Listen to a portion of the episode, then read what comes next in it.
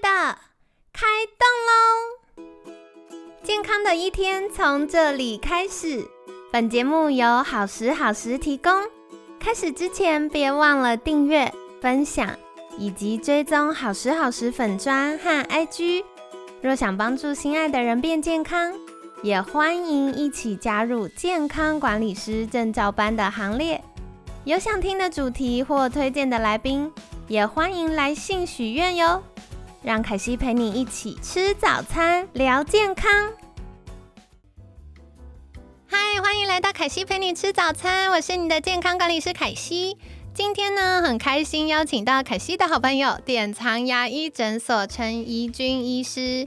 君君医师早安，早安。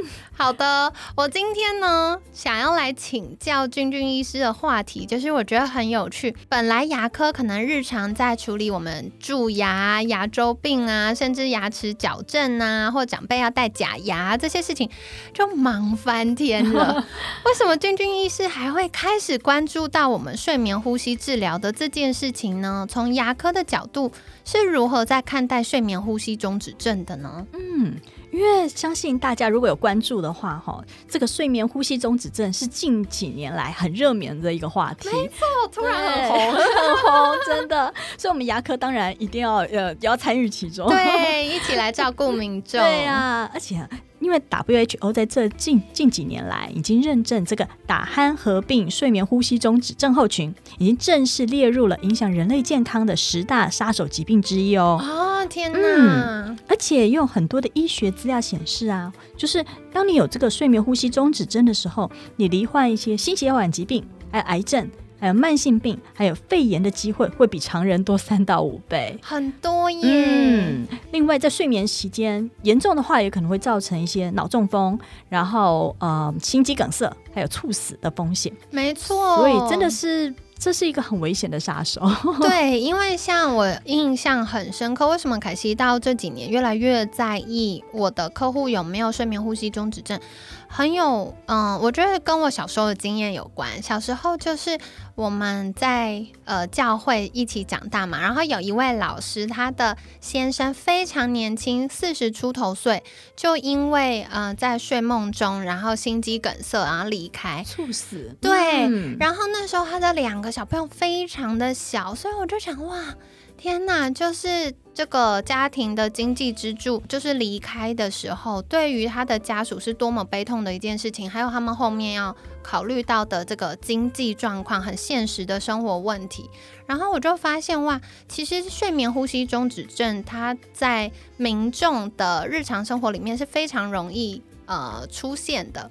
然后，甚至我发现四十几岁以上的民众很常发生，可是大家很少注意到他需要解决这个问题。大家都觉得好像打鼾是一个枕边人常常发生的事情，但是你不知道打鼾其实有严重度，有些是很轻的，可是。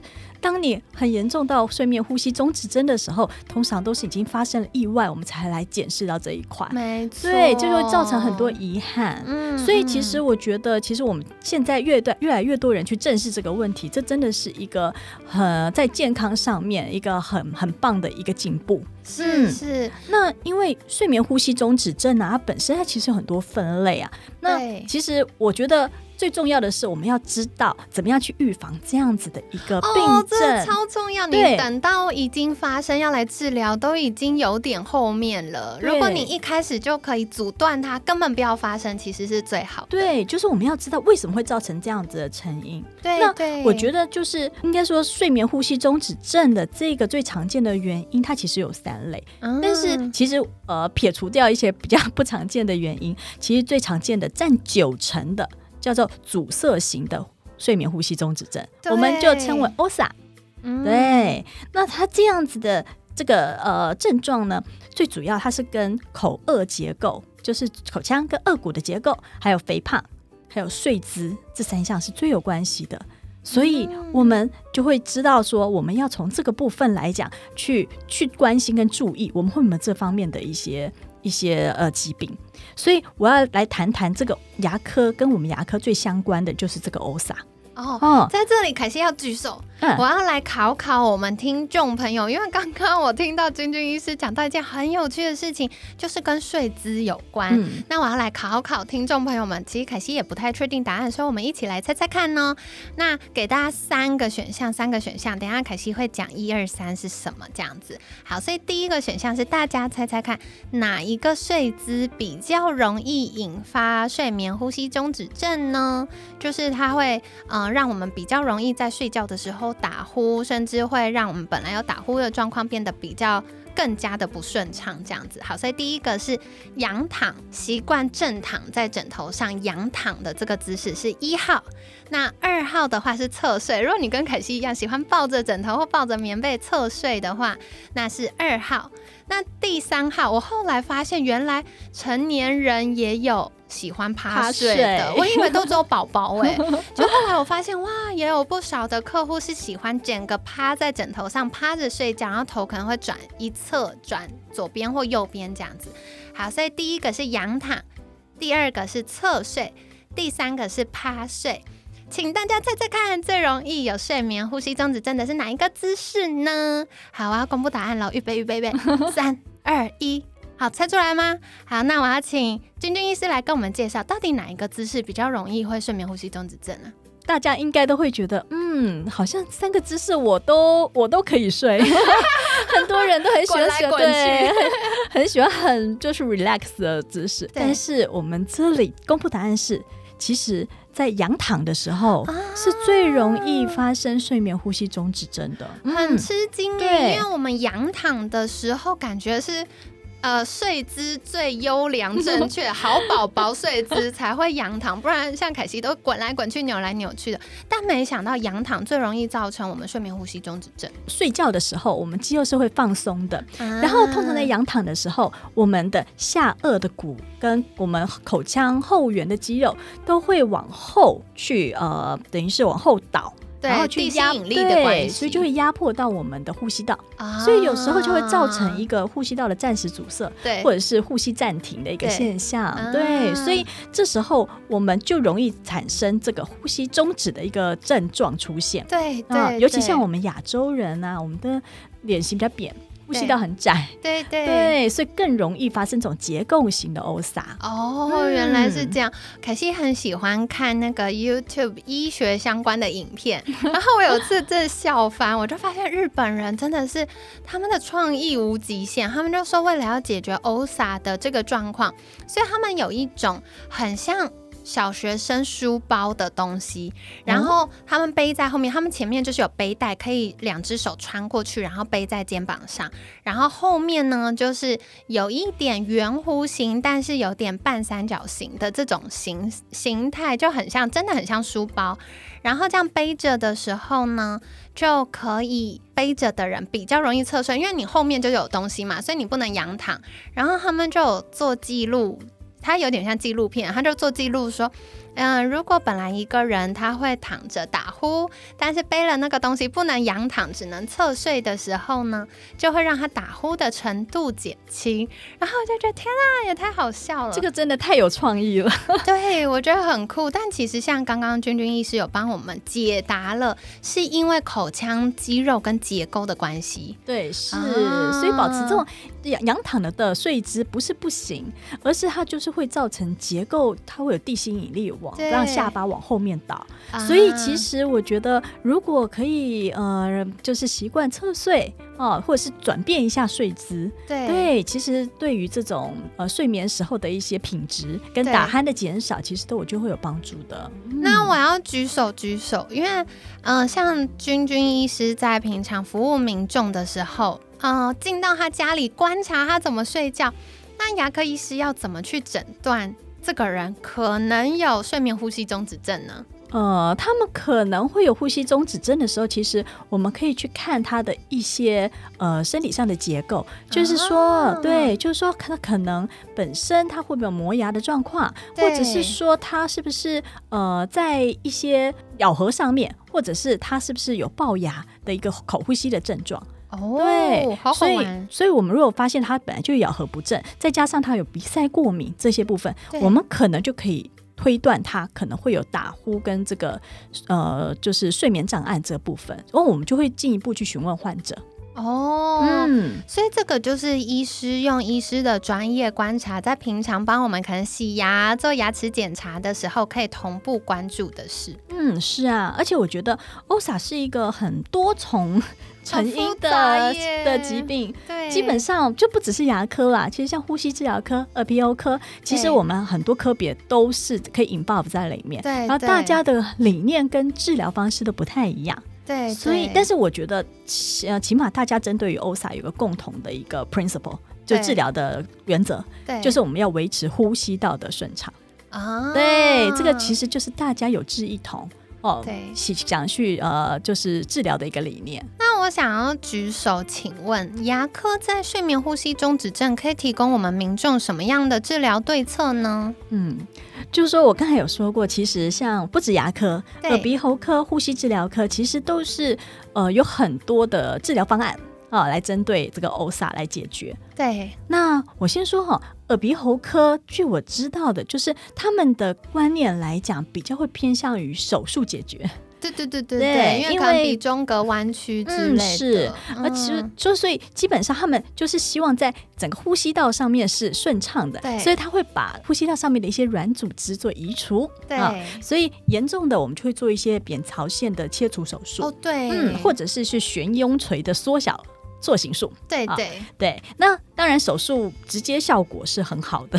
对，立刻有感。对，但是手术还是会有一些手术之后的恢复的风险。嗯，对，然后还有它之后是不是会有一些组织再长出来的复发？对，对，这其实就是手术之后还是会面临到的一些问题。嗯，哦，了解。那像是呼吸治疗科。对，哦，那呼吸治疗科，那它就是比较正统的一个做法喽。嗯，对，但是他们通常来讲会是 involve 一个全身系统性的支持疗法。哦，怎么说？就是他们会晚上睡觉佩戴一个正压的呼吸辅助器。对对，那这个正压辅助器当然是一个非常呃有效果的一个装置，因为它的它基本上有机器，还有侦测仪，还有面罩，还有呼吸管。对，所以它可以把空气直接就是呃打入我们的鼻腔啊。但是相信有看过这组机器的设备的人，就会知道说，其实它体积其实不小，比较庞大一点。对对，所以在佩戴睡觉的时候，其实没有那么舒适。对，所以有些患者的的接受度哈就不会有那么高。没错呀，没错。那相对于前面这两种，就是手术啊，或者是这个羊压呼吸器。这一些的呃治疗方式，呃，我们牙科采取的就是比较温和保守的方式，所以我们在传统上面，我们就会用一些口内的装置是止鼾器，对，对，我们就是在睡觉的时候做佩戴，然后把下颚整个骨头把它往前面往前拉着固定它，对，那就我们就可以把后面的呼吸道打开，嗯，创造更多空间，对，这就是一个很好很直觉的治疗方式。对对对。那另外呢，就是如果有些患者已经除了呼吸睡眠之外，他还有一些咬合不正的问题哦，牙齿牙齿方面的问题，它其实有一个新的解决方式，就是我们可以用一种就是矫正止鼾牙套。哦，对，它就是基本上是呃在睡觉的时候佩戴，它不但可以把下颚往前面移。然后去定位，把下呃往前拉之后，打开我们的呼吸道之外，对。那如果平常要做佩戴，也可以把牙齿排整齐，嗯，对，然后增加美观性，对，然后也可以让咬合更稳定，对。所以就是这种双管齐下的治疗方式，就是除了哈鼾改善之后，我们牙齿也矫正漂亮了，对对对，这是很一举两得的效果，对啊，好有趣，这是一个新的选择，对。所以我觉得其实很棒诶，因为现在我们呃可以找到的解决方案越来越多元了，那就可以看诶，民众实际上遇到这个睡眠呼吸中止症，到底是哪里的问题？到底是鼻腔问题，还是咽喉问题、口腔肌力的问题？那我们这样子就有不同的解决方案可以去对应我们的需求，嗯，而且。嗯，可能像比如说，我们上一周也有邀请到 Jack 来跟我们分享，是到底我们的睡眠呼吸中止症轻中重度它的区别是什么？那如果是轻度的民众，或许我们就诶还可以经过医师的诊断，发现诶不用动手术，那恭喜恭喜，我们可能做一些小练习，会有一些像止鼾器这样子的牵引，让我们有更多的呼吸道空间，我们就可以顺利的度过这个睡眠呼吸中止症的状况。对呀，而且我觉得我们牙科除了这种止鼾牙套之外，其实我们另外比较特别的会搭配这种口腔肌力的训练。嗯，因为其实我们认为就是训练这个舌头往上顶的一个肌肉强度，再加上我们去训练我们嘴唇肌肉的一个紧闭能力，我们就可以很成功的把用肌肉的一个自发性，把整个下颌骨往前拉。对，所以这样就治疗整个呼吸睡眠呼吸中止症的效果就会更好。啊，对啊，了解，就不用太多辅助的装置了。君君一直在讲的时候，凯西在对面一直疯狂想笑，为什么呢？因为真的很多人嘴巴闭不起来。大家，我跟你们说，现在疫情结束了，很多人那个 脱下口罩，脱下口罩。你在搭捷运的时候，拜托你离开眼睛，离开你的手机，观察一下路人。真的，你常常会笑死，你就会发现有人在放空，然后嘴巴就开开的，这样 啊，开开的，然后就觉得啊，好可爱，好可爱。对，所以其实这个都是。需要练习的，那我觉得无可厚非啦。就像我们很多听众很很棒，平常会去健身房重训，希望增加我们的肌肉，让体态看起来更 fit，然后健康更好。那其实我们口腔的肌肉也很重要，是对，这是为什么我们要做口腔肌力训练。其实口腔的肌肉也是要像健身一样要锻炼的。对对对，没错。所以明天我们就邀请君君医师来跟大家介绍，从牙科的角度，到底口腔肌力的重要性是什么？然后它如果我们口腔肌力不足，常常会有哪些征兆或症状？然后又要。怎么样开始进行我们口腔肌力训练呢？那就敬请期待喽。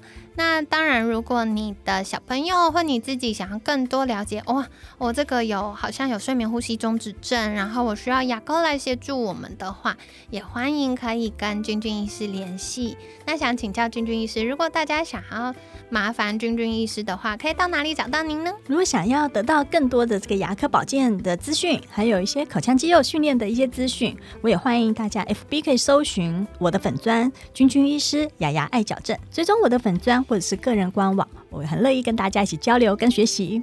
好的，所以凯西会把相关链接放我们节目资讯栏，欢迎大家可以订阅跟追踪哦。那今天感谢典藏牙医诊所陈怡君医师的分享，每天十分钟，健康好轻松。凯西陪你吃早餐，我们下次见，拜拜，拜拜，谢谢。